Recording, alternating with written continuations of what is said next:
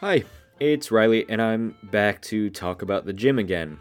Uh, as I mentioned at the end of the last episode, in this one I'll be talking about uh, gym behavior, kind of the the rules and the etiquette. Um, yeah, etiquette means kind of like manners or something like that of um, people in gyms in America and in Japan.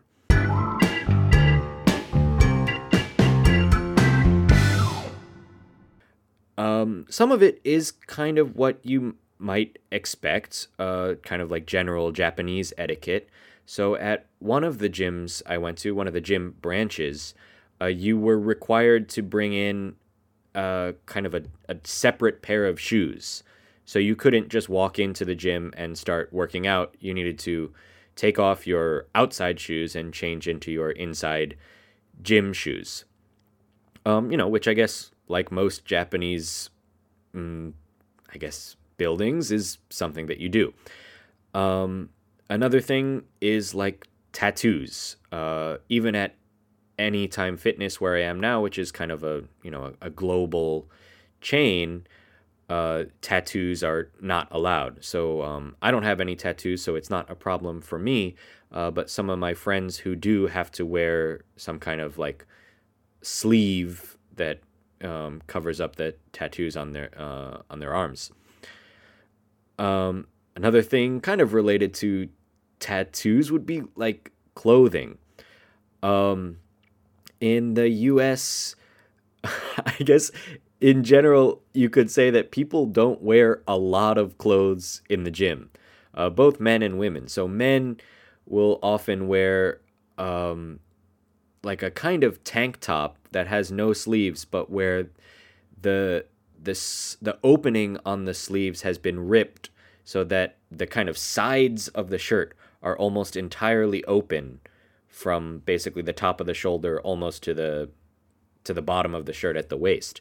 Um, and that's like pretty common for people to wear at the gym. It's a more of kind of like a a, a gym bro look, which would be like kind of someone whose identity is going to the gym. Maybe someone who is um, just interested in like losing weight or getting fit might not wear that kind of clothing, but um, yeah, it, it's pretty common for men to wear that, and also uh, for men to like wear no shirt during some parts of the exercise. Like if they finish um, a set of bench press or something, they'll take off their shirt and like look in the mirror to you know, look at themselves and see how they look after working out.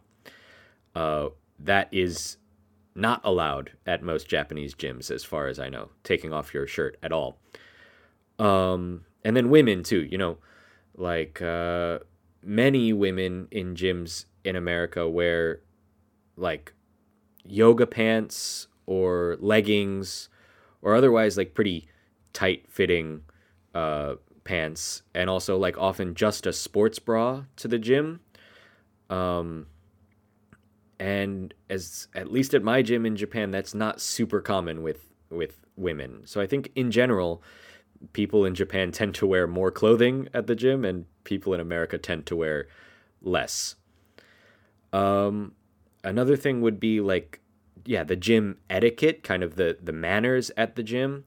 Um, in Japan, I'm I've almost never had a problem with someone not putting weights back, uh, meaning like after you use the weights to put them back where they go. Um, that's I the the only thing I've ever had in Japan is like someone will put them in the wrong place, like a little bit.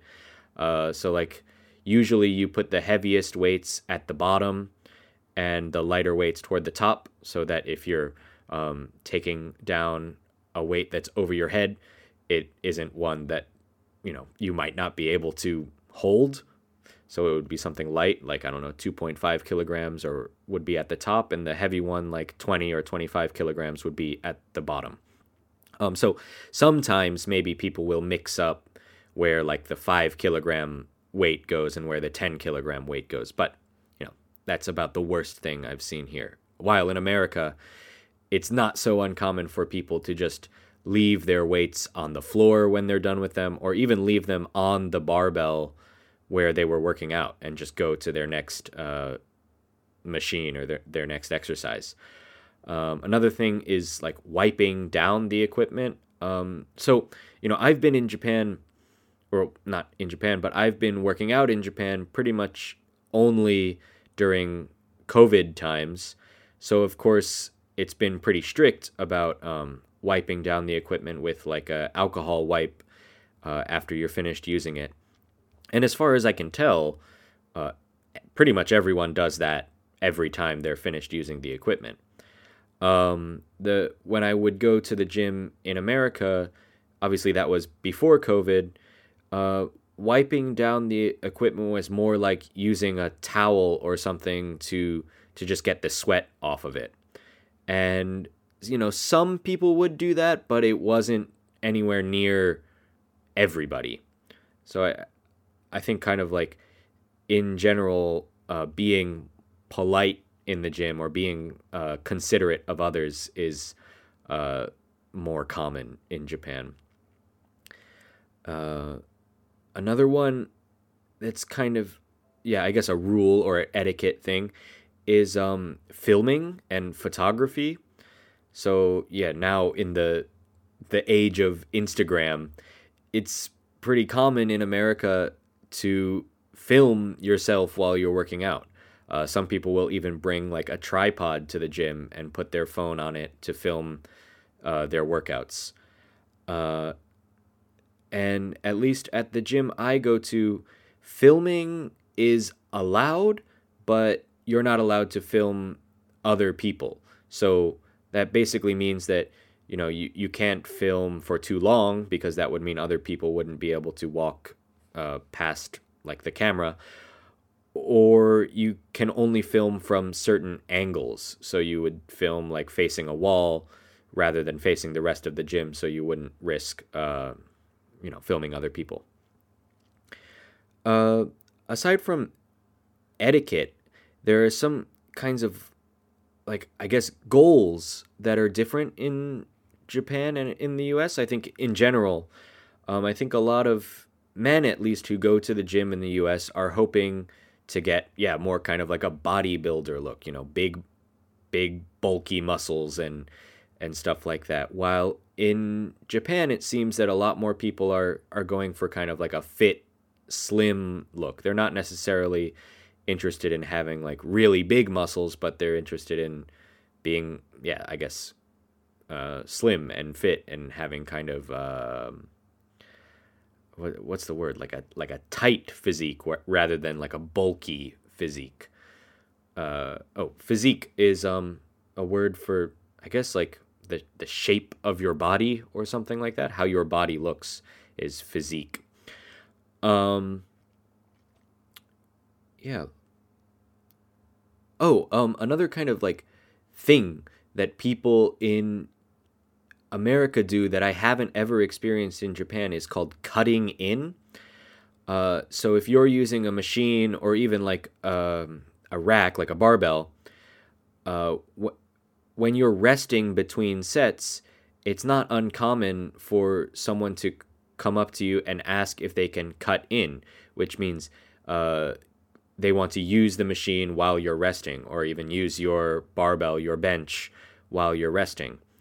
Um, and in America, like that's fine as long as they, um, y- you know, don't take too long or, uh, you know, are polite about it.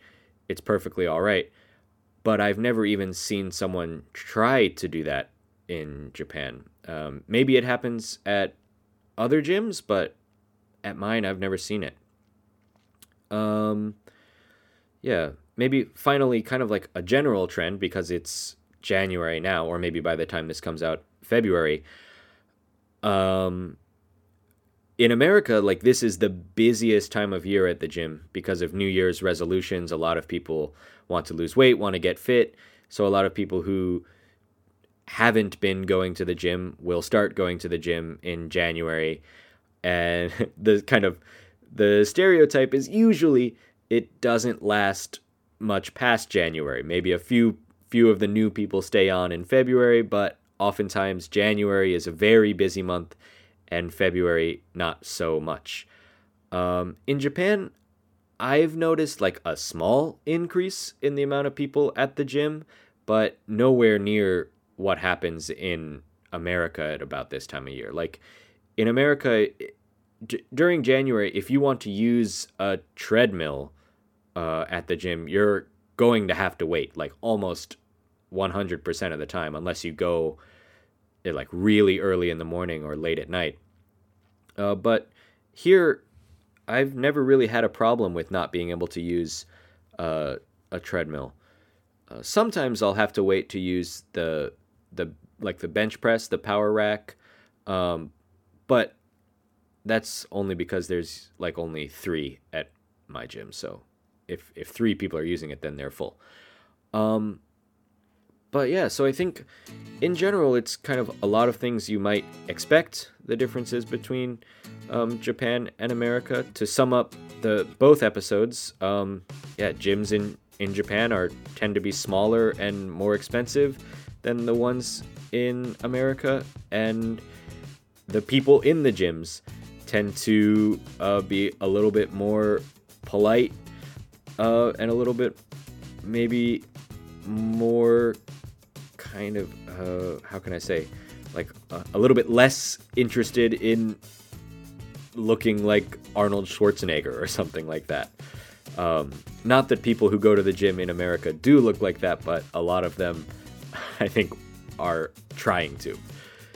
Uh, yeah, so anyway, I'll leave it there. Thanks for listening, guys, and uh, see you next time. Bye.